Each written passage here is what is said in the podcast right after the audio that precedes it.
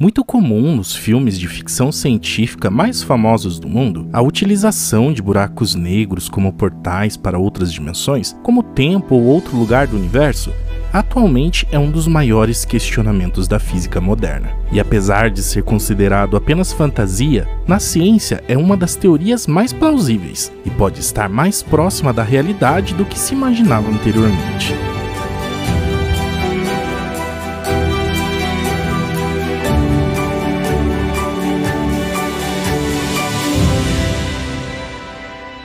O primeiro fato é: buracos negros são estranhos, e os supermassivos conseguem ser mais estranhos ainda. Um exemplo é o aglomerado de galáxias Abel 85.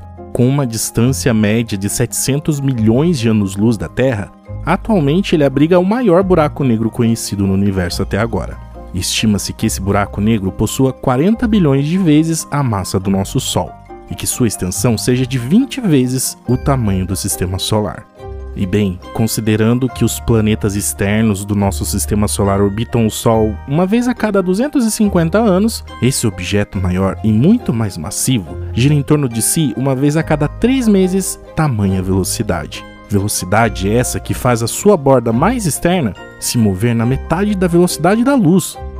Como todos os buracos negros, os maiores são protegidos de qualquer observação por um horizonte de eventos, e em seus centros há uma singularidade ou seja, um ponto no espaço onde a densidade é infinita. E por mais que possamos tentar, não podemos entender o interior desses buracos negros, porque as leis da física ali dentro simplesmente, simplesmente quebram. quebram. Afinal, né? Como poderíamos entender um local onde no seu centro a gravidade se torna infinita e o tempo na borda do objeto simplesmente congela?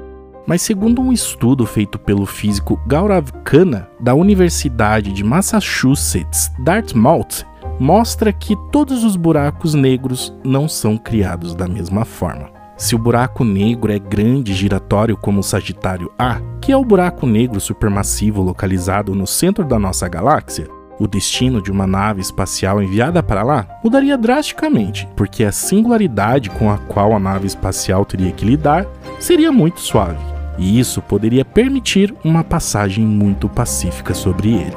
A pesquisa. Conhecidos por investigarem a física dos buracos negros há mais de duas décadas, em 2016 um grupo de físicos e astrônomos juntos à equipe de Gaurav Khanna, inspirados no filme de grande sucesso Interestelar, que por sinal é meu filme favorito, partiram para testar se o personagem principal da trama, no caso o Cooper, poderia realmente sobreviver à sua queda profunda no Gargantua que no filme era o um nome dado ao buraco negro supermassivo em rápida rotação e com cerca de 100 milhões de vezes a massa do nosso Sol.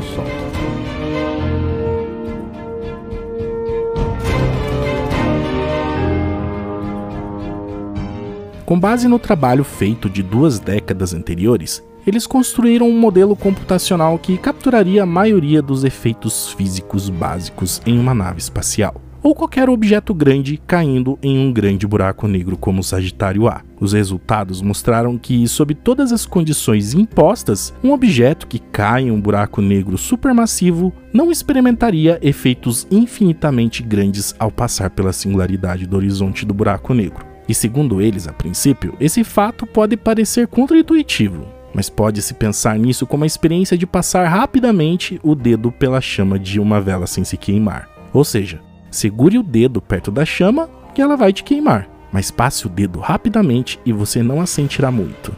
Da mesma forma, passando por um grande buraco negro rotativo, é mais provável que você saia do outro lado, ou seja lá para onde isso vai levar. O fato é que a singularidade quando um objeto entra em um buraco negro não pode ser controlada nem evitada. Mas o ponto crucial é que, embora as tensões na nave espacial tendam a crescer indefinidamente, à medida que ela se aproxima do buraco negro, eles descobriram uma característica que não era muito bem aceita e estudada antes, a de que esses efeitos possuem limites. E isso mostra que, nas circunstâncias certas, esses efeitos podem ser insignificantemente pequenos, em ciclos de alongamentos e apertos rápidos contra a nave espacial, o que poderia permitir uma passagem bastante confortável para qualquer nave e seus tripulantes buracos negros e compatibilidade.